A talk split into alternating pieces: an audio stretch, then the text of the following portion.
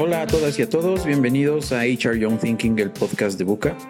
Eh, al igual que la semana pasada, el día de hoy platicaremos sobre nuestro enfoque de bienestar en el trabajo. Eh, creemos que la NOM 35 en el caso de México abre una gran oportunidad para que las empresas, a fin de transformar la experiencia de sus empleados, se enfoquen en poner al ser humano en el centro y a realmente desarrollar un sentido de bienestar en el trabajo, un sentido que trascienda la propia vida laboral.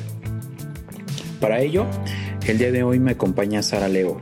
Sara es psicóloga cognitivo-conductual, tiene una maestría en medicina conductual y se eh, dedica a la parte clínica y a la parte docente, pero además de eso también es la líder de bienestar aquí en Buca.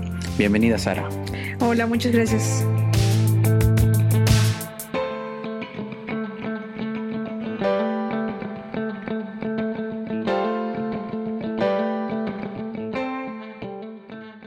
Muy bien, pues vamos a empezar platicando un poco de por qué no hablamos en las empresas y en general en la vida, me atrevería a decir, sobre el tema de bienestar. Parece que está algo estigmatizado. ¿Tú qué nos puedes decir al respecto en tu experiencia? Pues bueno, sí, yo creo que hablar de bienestar implica necesariamente hablar de emociones, ¿no? Y entonces ahí la parte de las emociones es donde ya no nos encanta tanto abrirnos. Eh, tenemos una falsa idea de eh, que hablar alrededor de las emociones nos hace o nos pone como en una lupa de, personas vulnerables o personas sensiblonas o, o, personas que no aguantan, eh, pues sí, como esta presión. Entonces, hablar de emociones, pues al final del día te quita eh, como muchos eh, puntos, eh, digamos, como persona. ¿no? Sin embargo, la realidad es que es completamente necesario, pero yo creo que sí, ese sesgo alrededor de la, de la emoción sería la primera parte. y definitivamente es algo que, a ver, primero parece que estás loco, ¿no? O sea, de, entrada ir al psicólogo pareciera de gente loca, de gente que no está bien, pero también tiene un potencial muy alto para poderte desarrollar emocionalmente. Pero si esto pasa en la comida con tu abuelita el fin de semana, imagínate lo que pasa en las empresas, ¿no? O sea, las empresas, en la empresa no puedes hablar de que te sientes deprimido, ansioso o estresado. Y, también existe ese sesgo en, en, los entornos laborales para hablar de las emociones, ¿no? Sí, lo que pasa es que, eh, justo como lo mencionas, o sea, también esta, esta parte de no reconocer que necesito ayuda, por ejemplo, buscar ayuda profesional, ir con el psicólogo o el psiquiatra, eh, el reconocer que necesito esa ayuda, pues otra vez nos pone eh, en un estado como de vulnerabilidad, donde justamente, ¿cómo puede ser posible que yo no pueda solo, ¿no? con, con las exigencias exigencias de la vida. Entonces, pues ya reconocer esa parte de forma eh, pública se vuelve difícil, en entornos sociales se vuelve eh, complicado, pero sí en empresas se vuelve tres veces más, ¿no? Porque justamente, eh, ¿cómo le voy a explicar a mi jefe que, pues sí, que lo que tengo es, por ejemplo, ansiedad?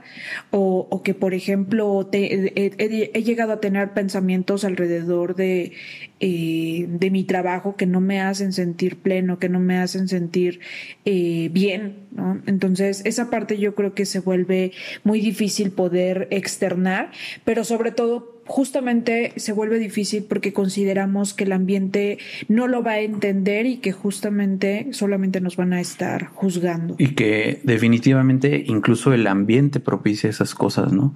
Hace poquito dábamos un taller sobre este tema de bienestar y alguien comentaba, pues es que sí, está padre que, una, no se habla de esto, pero además está padre que se fijen en estas cosas, pero por otro lado me siguen llegando 800 correos, ¿no? Y, y no trabajo un día y al día siguiente son 1600.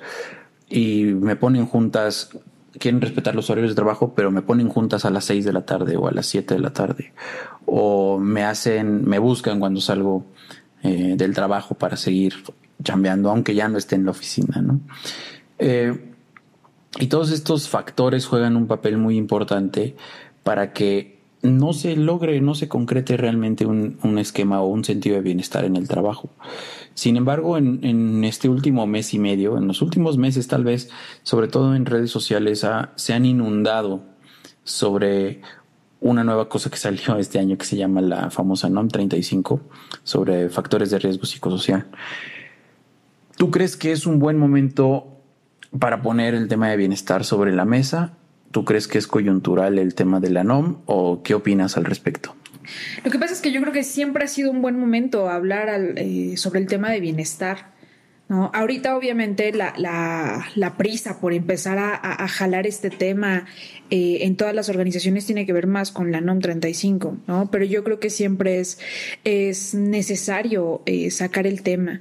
Se nos olvida mucho y, es chistoso que se nos olvide que de repente trabajamos con personas, ¿no? Extrañamente las organizaciones están llenas de personas, entonces por lo tanto tendríamos que estar eh, hablando y sabiendo qué hacemos para, para promover esta, estas fuentes de bienestar, pero, pero un bienestar muchísimo más integral, o sea, bienestar que tenga efectos que trasciendan al sujeto, no, no solamente elementos, eh, pues sí, como vagos o, elementos que, que, solamente nos den pequeñas sensaciones de satisfacción, pero que el efecto sea pequeño. Entonces, la verdad, yo creo que la NOM 35 sí tiene una muy buena intención. Ahorita que, que dabas este ejemplo de los 800 correos, sí, justamente lo hablábamos en ese curso, o sea, eh, si bien sí es muy importante hablar de las emociones, de los pensamientos, de las conductas de las personas en general, eh, generar estos espacios para que tengamos esta posibilidad para, para tocar estos temas que pues, son, son complejos.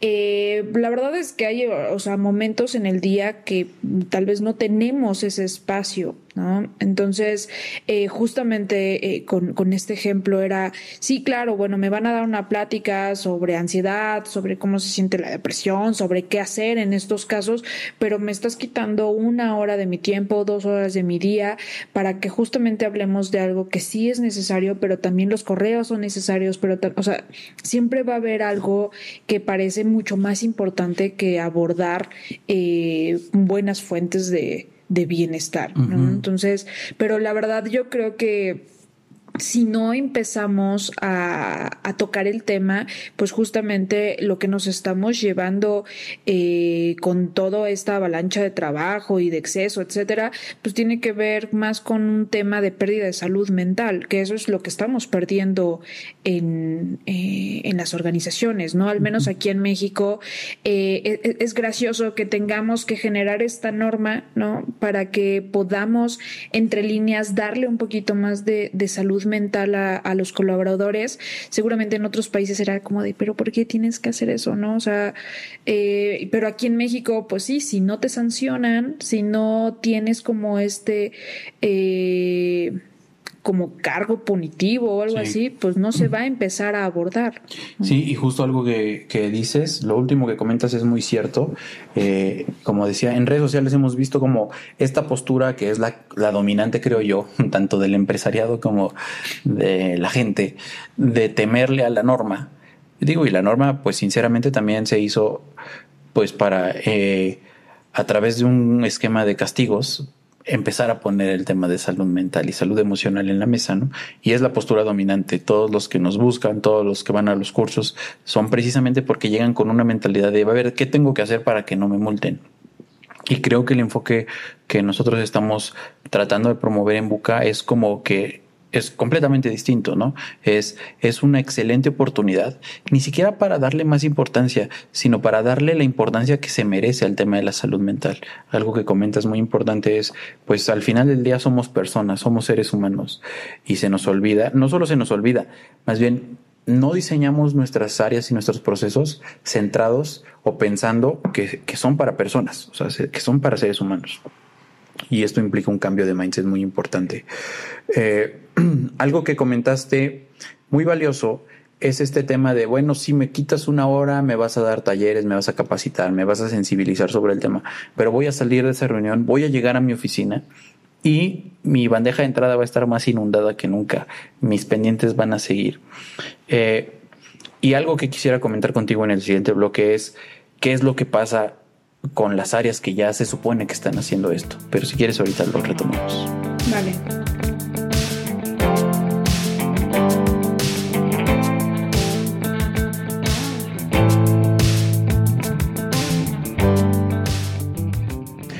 Bueno, pues eh, empezamos a platicar del bienestar, de por qué no se habla de las, em, en las empresas de este tema, por qué es importante, por qué es coyuntural por el tema de la NOM. Y muchas veces eh, cuando llegamos con algunos directores de recursos humanos y platicamos de estos temas o en algunos cursos que hacemos, eh, nos dicen, oye, pero es que yo ya le di a mis empleados una noche de boliche, ya tengo una masajista. Yoga empresario. Ya les hice una clase de yoga, hacemos pausas activas para que no se estresen, ¿no? Hacemos home office o los viernes nos salimos a las 3. Este, em, ¿qué otra cosa? O sea, ya existen como muchas cosas que están, abrimos comillas, diseñadas para lidiar con este tema emocional de la gente. O sea, todavía me vienes a pedir más. O sea, ¿en verdad le vas a preguntar a mis empleados si se han sentido estresados a causa del trabajo? Pues sí, porque el trabajo es estresante. Pero más allá de eso, el tema de la felicidad en el trabajo es algo que está muy posicionado en estos días y es algo que pareciera como que la solución a todos los problemas de estrés, de ansiedad, de depresión, que también lo vamos a comentar, se, se están volviendo temas muy delicados, muy importantes y muy críticos para el entorno laboral en el mundo y en países como el nuestro, con con una cultura laboral como la que tenemos, pues se vuelven todavía más críticos. Pero vaya, alguien nos diría, y nos han dicho muchos, pues es que yo ya tengo la solución y se llama Happiness at Work y se llama eh, Gerentes de Felicidad y se llama eh, Noches de Boliche y Sushi y, salir los viernes temprano e irnos de karaoke. ¿Qué, ¿Qué, piensas tú sobre todas estas cosas de felicidad en el trabajo que, que están muy de moda? Mira, te lo, quizás aquí me gustaría hacer la, la, acotación cuando un paciente llega a mi consultorio de forma individual para terapia individual y dentro de los objetivos que quieren trabajar justamente eh, me dicen cosas como, ah, y quiero ser feliz, inmediatamente es, uy, yo no puedo hacer eso. Y, generalmente eh, las personas abren los ojos así enormes y me dicen, pero ¿cómo entonces a qué vine? ¿No? Y, y la verdad es que yo no puedo garantizar que, que, las personas sean felices, porque al final del día estamos hablando de una emoción. La, la felicidad es una emoción y es una emoción que es transitoria, como todas las emociones al final del día, y además son situacionales. ¿No? ¿A qué me refiero con esto? Pues que va a haber un montón de motivos y un montón de situaciones en las que definitivamente no te vas a sentir feliz y no importa cuántos masajes recibas, no importa cuántas, cuántos saludos al sol o, posiciones del perro viendo hacia abajo o hacia arriba o no sé ni siquiera cómo se llaman. O sea, no importa cuánto te esfuerces en eso, la felicidad no va a perdurar eh, a lo largo del día, ni siquiera necesitamos que la, la, emoción siempre se vaya eh, moviendo en diversos picos. Créeme, si tú le estás garantizando a alguien que va a tener una, una felicidad permanente, pues entonces, o sea, le estás prometiendo cosas mintiendo. Sí, para empezar le estás mintiendo, pero si de verdad tuvieras esa capacidad de hacer que la emoción permaneciera a lo largo del tiempo, o sea, estarías generando de verdad trastornos al final del día, porque todas las emociones son completamente necesarias en algunas situaciones, ¿no? Por ejemplo,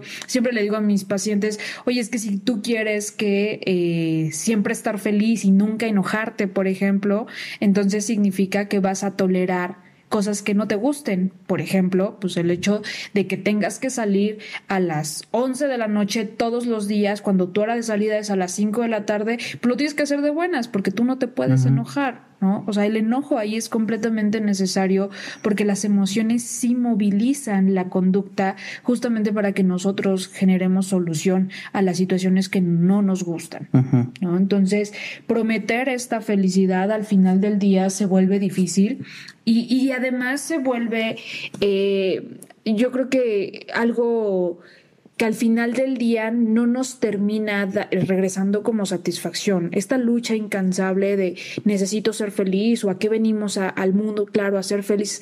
Híjole, o sea, yo creo que hay que ser muy cuidadosos con esas fuentes, ¿no? Porque al final del día no es una garantía, no es algo que me va a hacer sentir pleno y tampoco que me va a generar significado.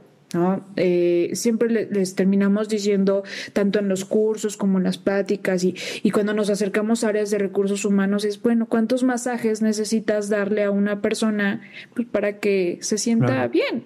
¿No? Y la verdad es que una vez que termina cada masaje, vuelves a regresar al mismo estado de estrés, de ansiedad, de depresión. De... Entonces, no estás solucionando absolutamente nada. Sí, porque además no es algo que tal vez el, trabajo lo puede incrementar o disminuir con este tipo de, tanto con acciones negativas como con acciones positivas como los masajes, pero que son más trascendentes que la propia vida laboral.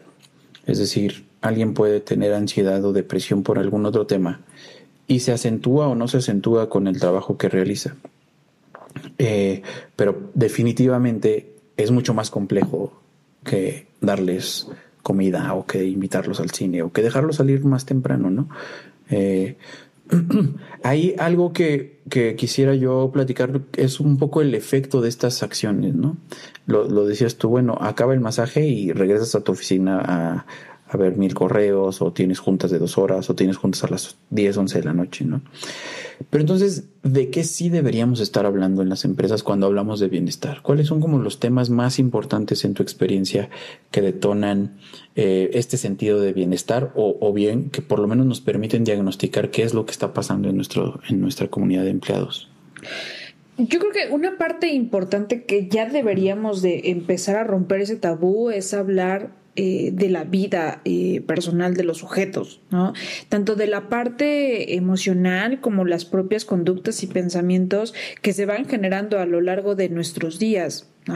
Pero sobre todo, algo que deberíamos de empezar a abordar eh, en las organizaciones y nos haría mucho más funcionales es la homologación de todas las habilidades psicosociales inherentes a los sujetos, o, sea, eh, algo, por ejemplo, que, funciona muy bien y que ha funcionado muy bien, por ejemplo, con los pacientes que reviso, es pues que ellos están buscando eh, desarrollar esas habilidades y estrategias psicosociales para funcionar en el mundo cotidiano, ¿sale?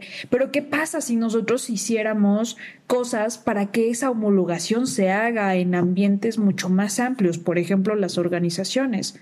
¿Sale? Si yo le garantizara eh, que a un grupo de personas vamos a tratar de homologar esas habilidades, la forma en la que percibimos la perspectiva al final del día, eso es lo que nos ayuda a transformar la psicología nuestra propia perspectiva.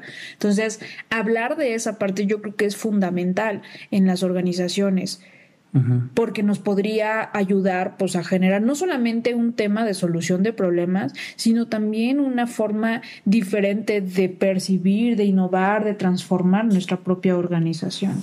Claro. Eh, algo que sea mm, algo que tiene que, empezar a, a, permearse en la comunicación de las organizaciones sería entonces definir, definir, por ejemplo, y darle la justa dimensión a los problemas que tenemos en México de salud mental, ¿no? Ansiedad, el estrés, la depresión, que eh, el burnout, que son síntomas como, o más bien eh, cuestiones como muy específicas que tienen una definición y un alcance y que se explican científicamente y basadas en evidencia. Pero de la misma forma en la que se explican, también existen como cosas muy muy fáciles, entre comillas, de hacer. No fáciles, sino muy claras, ¿no? Entonces, ¿cuáles son esas cuatro o cinco cosas tal vez de ansiedad, depresión, estrés, burnout, que tú pudieras comentar así muy rápido para agregarle valor a los que nos escuchan? Bueno, en este, en este sentido, eh, hablaríamos, como bien lo mencionas, eh, elementos que ya la misma OMS ha detectado dentro de los ambientes laborales eh, que perjudican toda la parte de salud mental. Sería ansiedad, depresión, burnout y, bueno, en general el estrés, ¿no? esto lo entendemos mucho en la forma en la que los sujetos o los individuos vamos percibiendo nuestro ambiente.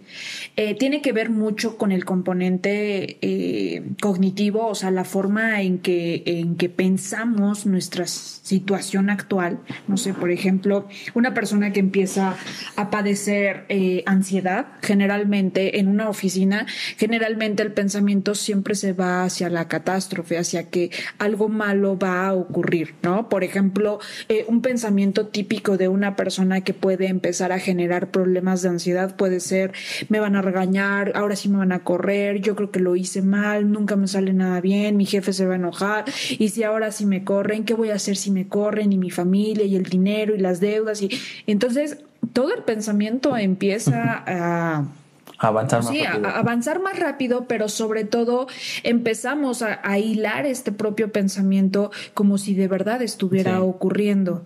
¿Sale? Eh, eh, con respecto a pensamientos muy identificados en depresión, pues se van más hacia la minusvalía, ¿no? Eh, tener como pensamientos relacionados de no vale nada la pena, todo lo que hago me sale mal, este, no sé, pensamientos punitivos como soy un pésimo empleado, soy un una pésima persona o no merezco seguir adelante, no merezco vivir, ya no quiero vivir, estoy cansado, estoy harto. Cosas, eh, ese tipo de pensamientos son como muy, muy identificados en estos dos trastornos. Algo que es importante es eh, verbalizarlo se vuelve difícil. Obviamente, eh, y hace rato justamente comentábamos que se vuelve muy difícil externarlos, porque decir, por ejemplo, es que tengo miedo que me corran, o siento que nada de lo que hago vale la pena, o me siento, y, y darle la descripción que te acabo de mencionar, sin que sienta que los demás me van a juzgar, se vuelve difícil. ¿No? Entonces, en ese sentido, eh, pues vale más la pena callar de repente, ¿no? Entonces, estamos viviendo eh, en organizaciones donde todas las personas sienten, ¿no? Porque eso es completamente inherente al humano, generar este tipo de emociones en algún momento del día pero que además eh, cada emoción la viven en, en, silencio. Internamente. ¿no? La viven, sí, internamente, pero sin, o sea, sin querer externar absolutamente nada, porque si lo externo, entonces empieza el juicio social. Entonces, la verdad es que eso se vuelve, ni siquiera te podría decir que es un, un, círculo vicioso, te estoy hablando más de una espiral, ¿no?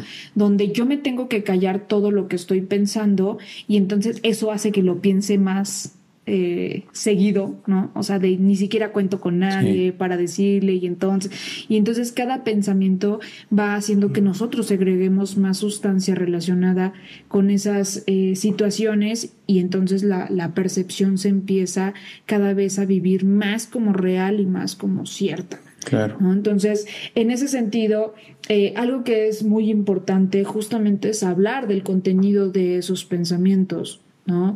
Pero para serte honesta, algo que se puede volver hasta peligroso es, bueno, claro, yo soy un buen jefe, voy a sentar a mis colaboradores para que me hablan de qué piensan y entonces que lo saquen y punto. Sí, eso es algo justo que te iba a comentar porque ahorita que decías de que no se habla de estos temas, en mi, mi, empleo anterior, mi experiencia más bien es que sí se hablaba, pero se hablaba mal, ¿no? Y que las empresas no tienen los mecanismos para canalizar esa plática, esas charlas para hablar de lo mismo. Y entonces, si Juanita se siente así, pues no se lo cuenta a su jefe ni se lo cuenta al de recursos humanos, se lo cuenta a su subordinado, a sus amigos.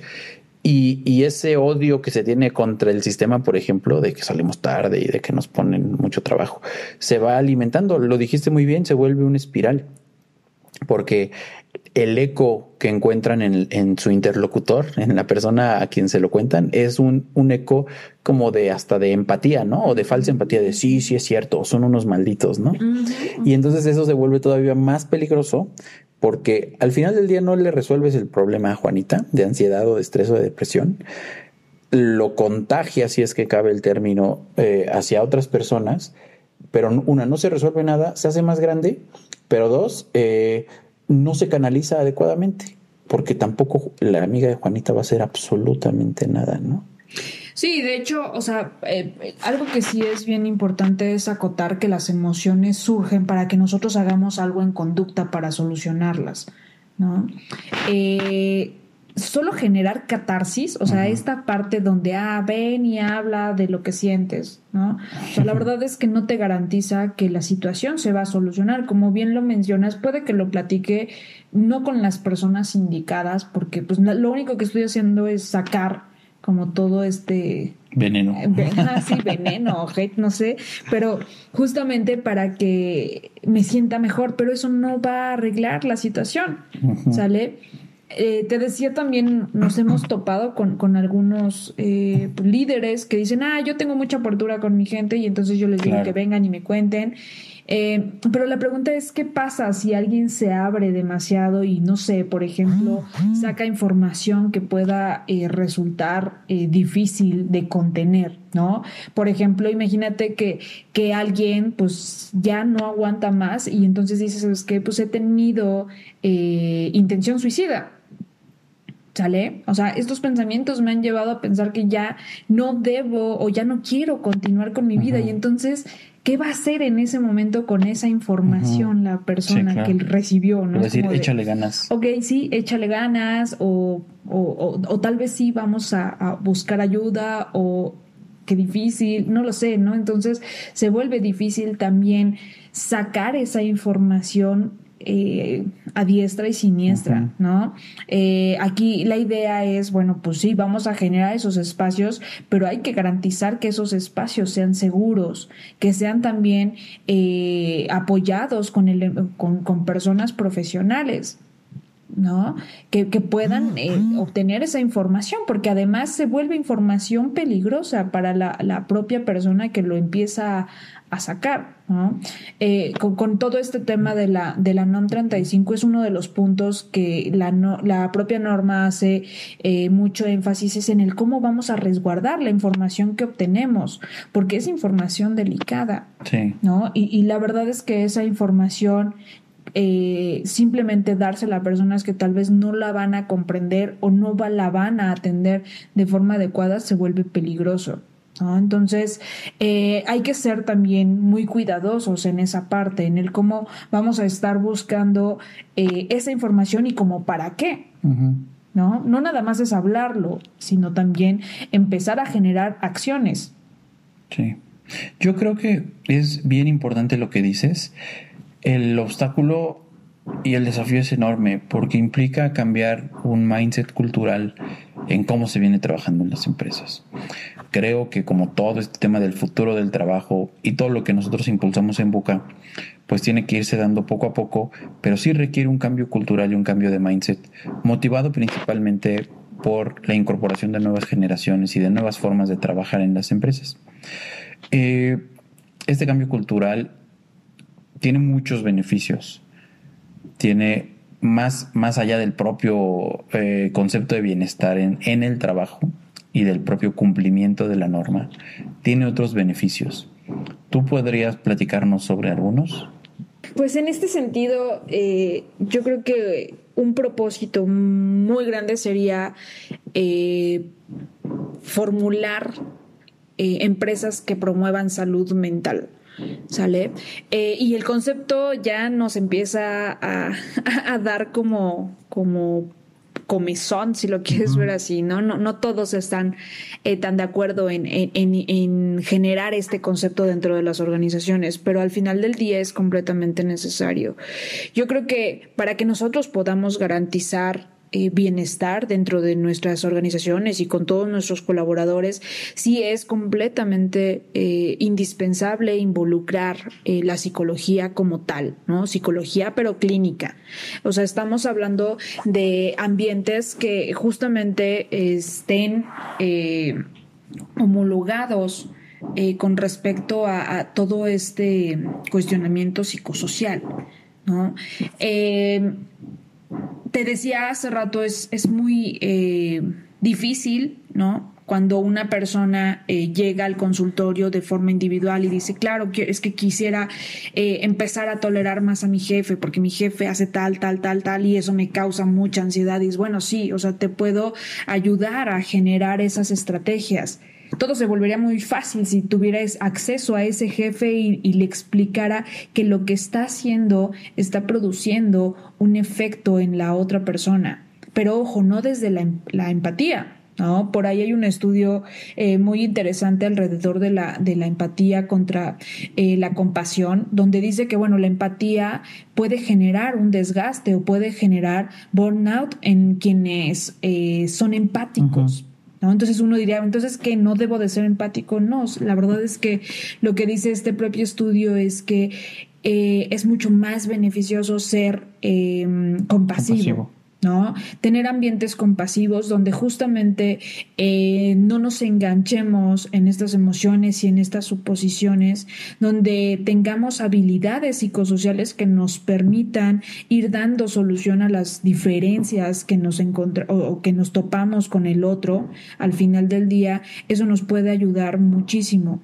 Los ambientes compasivos, que, que por ahí el concepto sí me, me, me, he encontrado con que la gente le tiene como cierta resistencia porque eh, confundimos mucho con, con lástima, ¿no? Compasión con lástima que no tiene absolutamente nada que ver. ¿Sale? Pero, pero cuando empezamos a entender este concepto, empezamos a ver que es algo que se acciona o se puede accionar más en conductas, ¿sale? La diferencia entre, entre compasión y, empatía, la empatía, pues bueno, es ponte en el lugar del otro, no sufre con el otro y eso se vuelve desgastante. Porque si el otro está sufriendo, entonces tú también tienes que sufrir con esa persona. Pero lo que dice la compasión es, bueno, sí, o sea, ponte en el lugar del otro, pero haz lo que puedas, lo que esté a tu alcance para hacer que el sufrimiento del otro sea menor. Y eso se transforma más en conductas, ¿sale? Eh, homologar esas habilidades psicosociales de las que te he venido hablando hasta ahorita, yo creo que es una apuesta eh, que sería muy importante y que sería muchísimo más importante eh, tendría mucho más impacto que, por ejemplo, tener pequeñas estrategias que nos van dando pequeñas luces de, de, bienestar o de felicidad. ¿Sale? Eh, contar con personas que estén eh, homologadas implica pues que van a tener pues sí no las mismas habilidades para abordar cierto problema pero que la perspectiva va a ser muchísimo más flexible ¿no? Algo que ocurre mucho es que cuando, antes de que una persona empiece a trabajar con todas estas habilidades psicosociales, eh, eh, son, eh, nos topamos con, estructuras muy rígidas que les es muy difícil encontrar una forma diferente de percibir la realidad que, están viviendo en, en, el día a día, ¿no? Por ejemplo, no sé, o sea, se me ocurre ahorita una persona que, que se acercó a nosotros y nos decía, es que mi jefe es súper hostil, me grita todo el tiempo, de todo se queja, me dice comentarios como no puedo creer que hayas terminado ni siquiera la primaria, este error de verdad desde primaria. O sea, son, son frases que pueden ser muy hirientes, ¿no? Y, justamente, o sea, para él era muy difícil como, como llegar a la conclusión de, bueno, pues es que habrá que decirle a este jefe, oye, pues es que no lo digas. O sea, esto de verdad me está generando sufrimiento. es más, esto me llevó al psicólogo a atender un problema de ansiedad que tú también estás contribuyendo y que tú me estás produciendo. Obviamente verbalizar toda esa parte era, era una, eh, o sea, pensarlo para esta persona era muy difícil. Pero una vez que se empieza a trabajar con esta habilidad psicosocial, cuando responsabilizamos a los sujetos de, que su pensamiento, emoción y conducta es, nosotros somos responsables de lo nuestro, entonces empezamos a accionar y a movilizar esas estructuras y se vuelve un poco más flexible. ¿no? No es necesaria la confrontación o la pelea y gritarle y agarrarte a golpes con esta persona para que me entienda, porque justamente por eso las personas a veces no se quieren mover, ¿no? Entonces, en ese sentido, eh, generar esta, eh, esta apertura de conciencia, esta flexibilidad, eh, ayudar a los equipos de trabajo a que pues vayan teniendo, pues sí, un, avance muy parecido en, en, toda este, esta cuestión psicológica. Yo creo que podría ayudar muchísimo a que las cosas sean más llevaderas, más fáciles y que ni siquiera necesitas garantizarles que pues te voy a bajar la carga de trabajo y te voy a llevar a un chef y te, o sea, no necesitas hacer como demasiado, ¿no? Sobre todo cuando las organizaciones están preocupadas por ayudarles a generar un propósito de vida a sus colaboradores para que lo que están haciendo dentro de las organizaciones sea significativo, yo creo que estás generando un impacto enorme dentro del bienestar.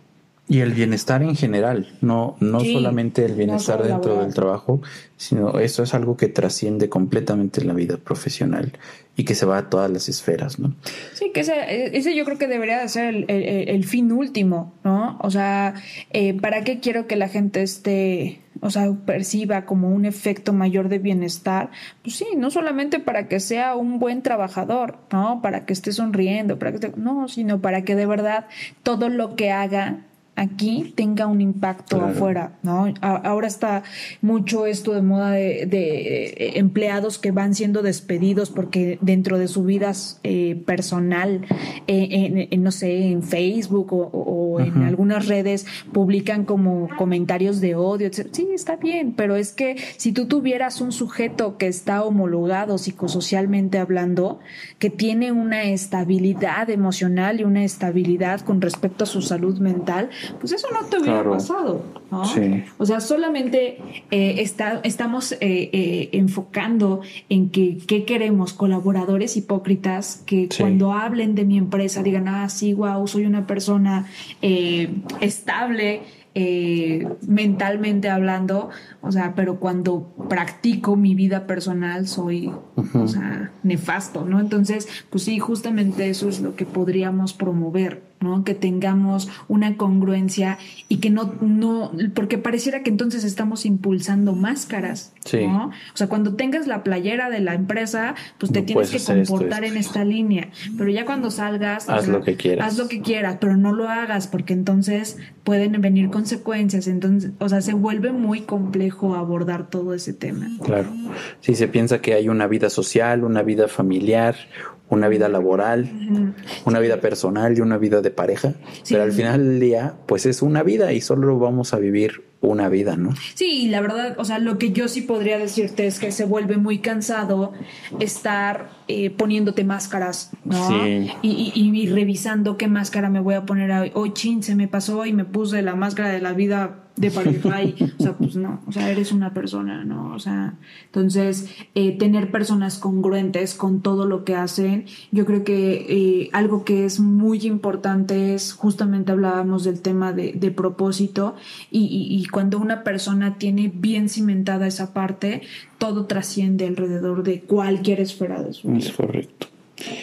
Hemos hablado de, de la importancia del bienestar en el trabajo de hace algunas semanas platicábamos sobre el liderazgo y cómo los líderes buenos y los malos te inspiran. Y ahorita algo que comentaste muy importante es muchas veces esta, estos modelos de, de autoritarismo se dan porque no se habla de las implicaciones que tiene cómo eres como jefe con tus empleados. Entonces posicionar las habilidades psicosociales, platicar de las habilidades psicosociales. Nosotros en el workshop tenemos una lámina que es como hablar del elefante rosa en la habitación. O sea, es algo que está aquí, que tú y yo nos estamos llevando muy mal y nos queremos matar laboralmente, pues porque nos sentimos mal el uno con el otro. Pero en lugar de hablar de ese elefante rosa que es la ansiedad, que es el estrés, que es la mala comunicación y cómo nos, nos este, enfrentamos, digamos, a la, a la chamba, mejor hablemos de irnos a tomar unas chelas saliendo de la oficina para relajarnos, ¿no? Para aspirar a la relajación, porque justo la máscara que tenemos ahorita es distinta a la máscara que nos vamos a poner hoy a las 8 de la noche cuando nos vayamos al, al bar de confianza. Pero que sin duda es un tema muy importante empezar a hablar de la salud mental, de la salud emocional. Creo que es una de las llaves más importantes para garantizar el éxito de las organizaciones porque de lo que se trata otra vez es de poner al ser humano en el centro. Somos humanos, tenemos emociones, las emociones suben y bajan constantemente, nada es permanente, todo va a cambiar, que dice siempre esa es la buena y la mala noticia. Eh, y algo que hacemos en Boca justamente es tratar de poner este tema en el, en el centro para que los equipos de trabajo eh, también lo discutan, también lo platiquen y se vuelva parte de su cultura. Te quiero agradecer muchísimo el que nos hayas acompañado el día de hoy y pues agradecerles a todos ustedes que nos hayan escuchado. Eh, estamos en, nuestras redes sociales, por favor síganos en Instagram como Mundo-Buca y en Facebook y LinkedIn como, como Buca y nos vemos la próxima.